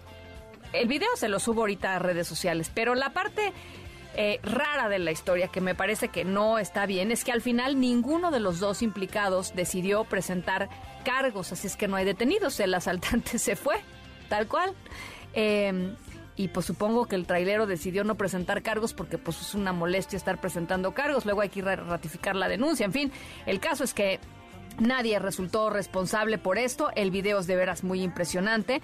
Y nada más decirlo, eh, tanto en la carretera Puebla-Córdoba como otras carreteras del país, pues los asaltos a trailers, a tráileres a la orden del día. El año pasado, de hecho, la Guardia, la Guardia Nacional, eh, la división de carreteras de la Guardia Nacional eh, señaló justamente que la carretera Puebla-Córdoba es la más peligrosa del país, con 22 asaltos reportados el año pasado. O sea, básicamente, eh, pues casi, casi dos por mes. Y eso me parece hasta poco, ¿eh? Pero bueno, ahí está. Ahí está nuestra historia sonora de hoy. Gracias por acompañarnos. Se nos acabó el tiempo. A nombre de todo el equipo de esta tercera emisión, yo soy Ana Francisca Vega y los dejo con Pamela Cerdeira con toda la información. Cuídense mucho, pásenla muy bien y nos escuchamos mañana miércoles 5 de la tarde punto. MBS Radio presentó Ana Francisca Vega. Información para todos. MBS Noticias.